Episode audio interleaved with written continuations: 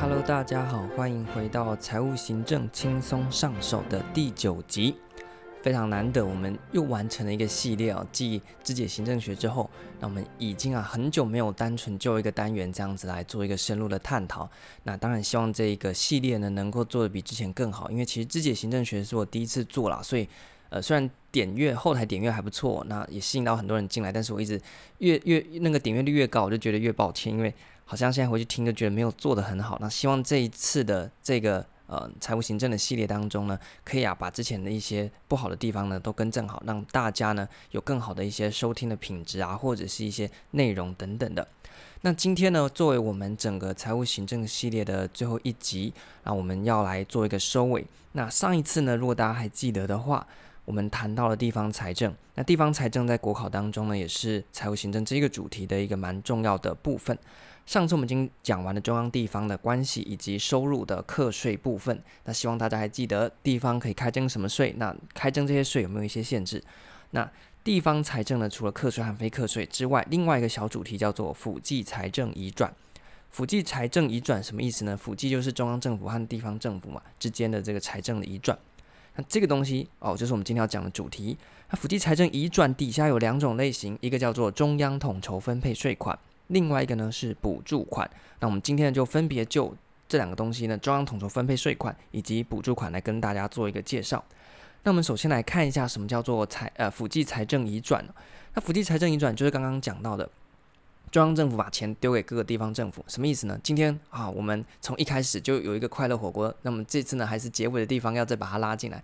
今天呢，我快乐火锅已经开成一个全国的连锁店，那我有一个快乐火锅总公司啊，然后呢，各地都有我的分店。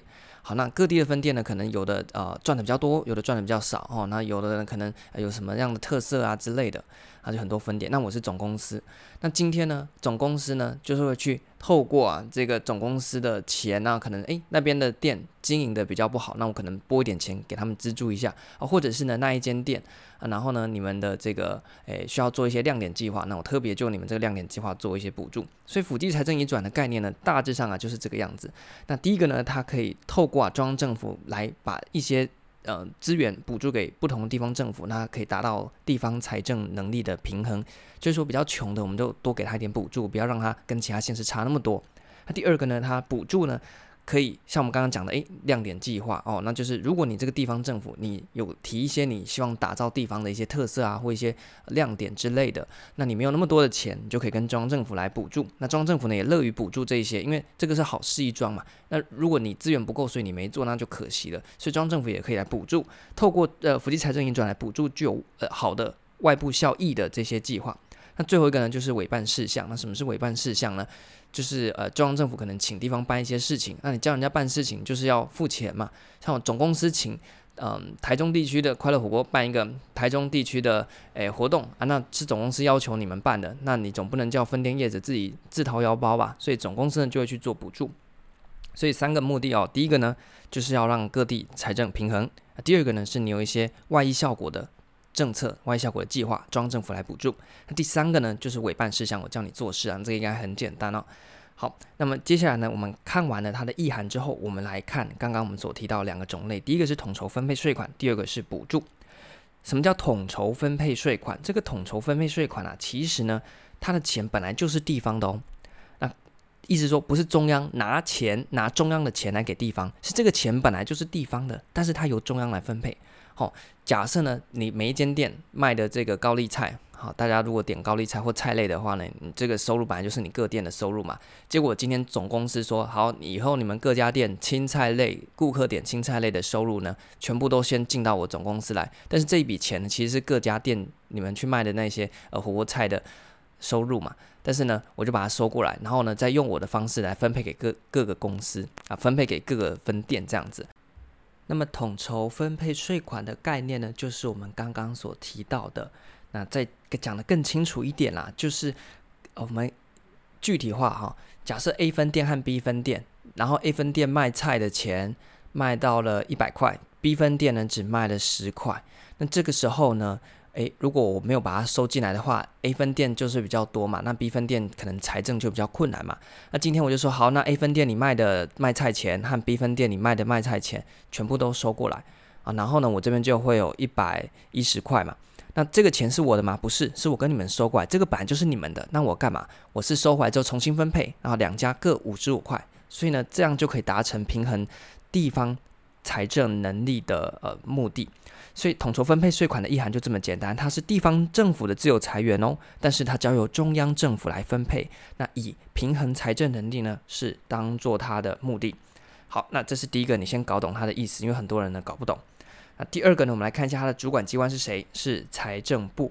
财政部呢，它就是负责来做这个中央统筹分配税款的处理。那主要的法源呢，就是财政收支划分法。所以你们在做财务行政的考题，如果看到财政收支划分法，哦，那就是在考统筹分配税款，大概就是这样子。那财政收支划分法内容很杂，但是呢，我们今天就 focus 在国考上面会出的部分就好了。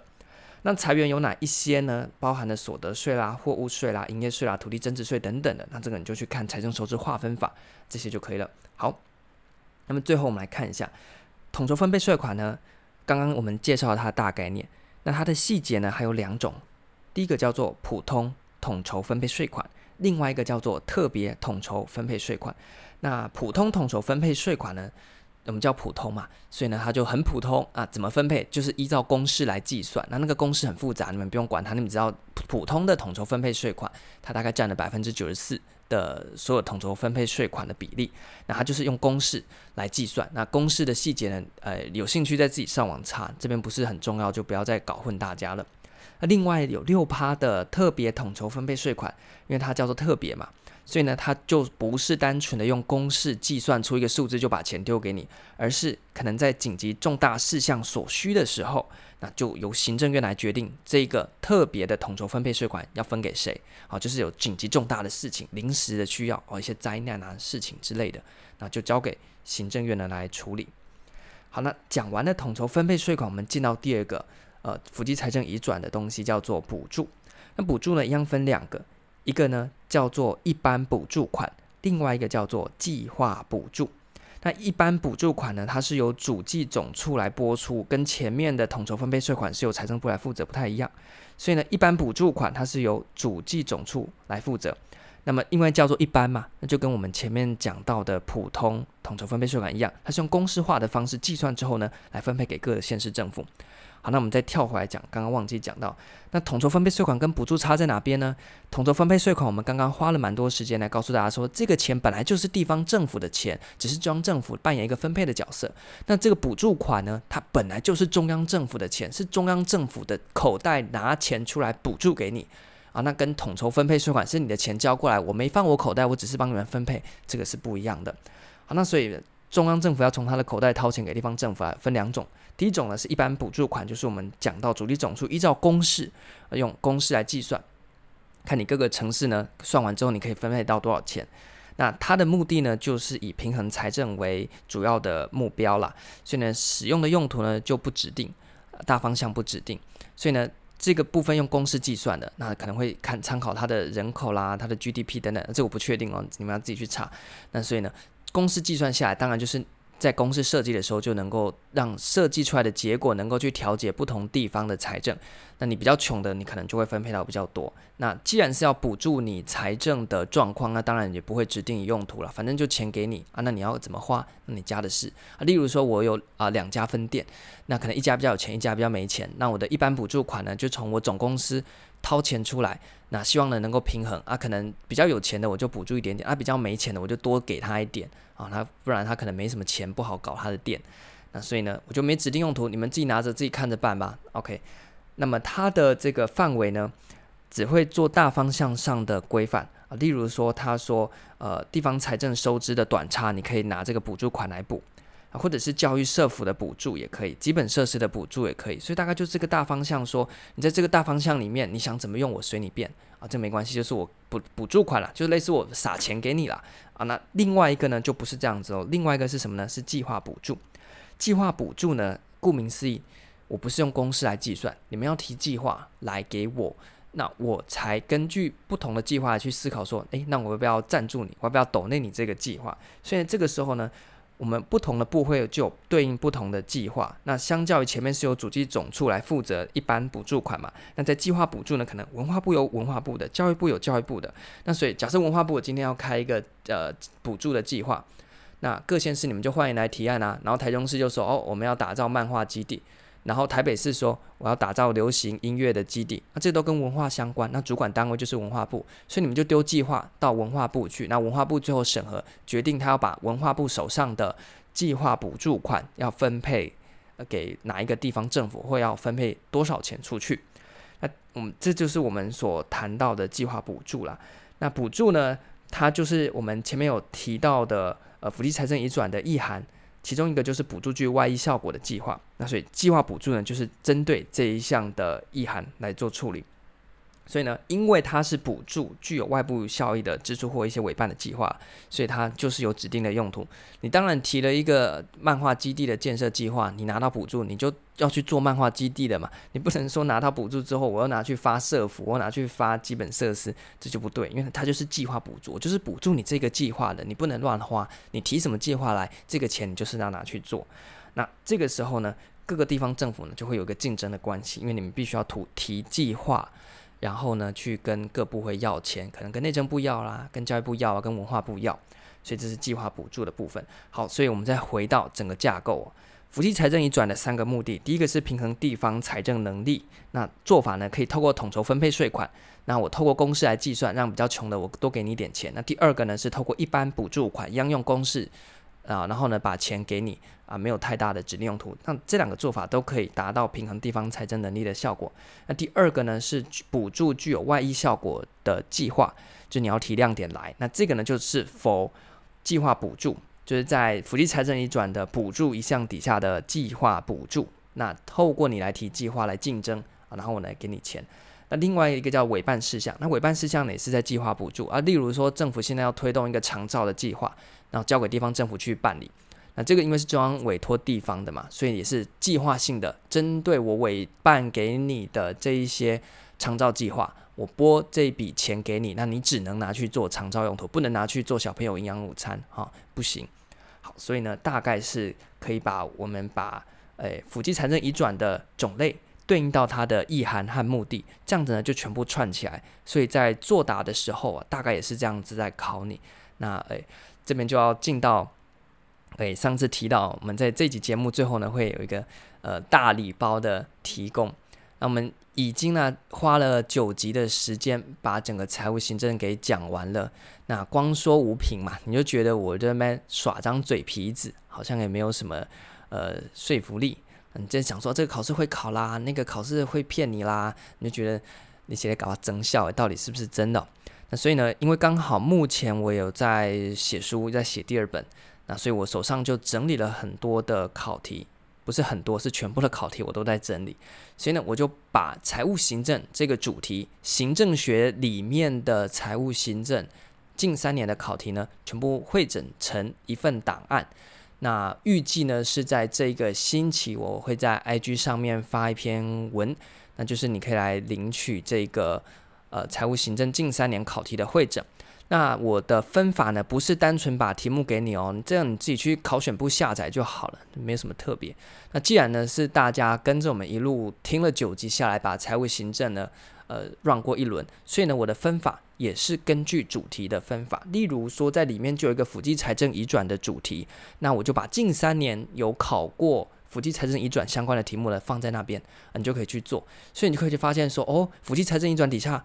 近三年都喜欢怎么考诶啊，或者是呢，可能在呃财政的弊病啊那边诶只有一题啊，表示近三年呢这个可能比较不会呃考到，那大家不要不信邪哦，因为我已经看过太多题目了，所以我发现说啊，通常同一个年度啊，它前面出现的考题，尤其是一些比较冷门的考题，在那一年度呢后面还是会再出现，例如可能今年打头阵已经考完的，像是身心特考嘛，那所以。身心特考出现的一些呃蛛丝马迹，很可能就会在今年后续的考试，像是高补考当中呢去出现。所以大家不要呃觉得说，呃其他科的考试不关我的事，我只要过好高考，一般行政就好，那个身心的跟我没关系。诶，是真的有关系诶，呃，而且。屡试不爽哦！一开始觉得诶可能是偶然，后来发现说真的有这个趋势在。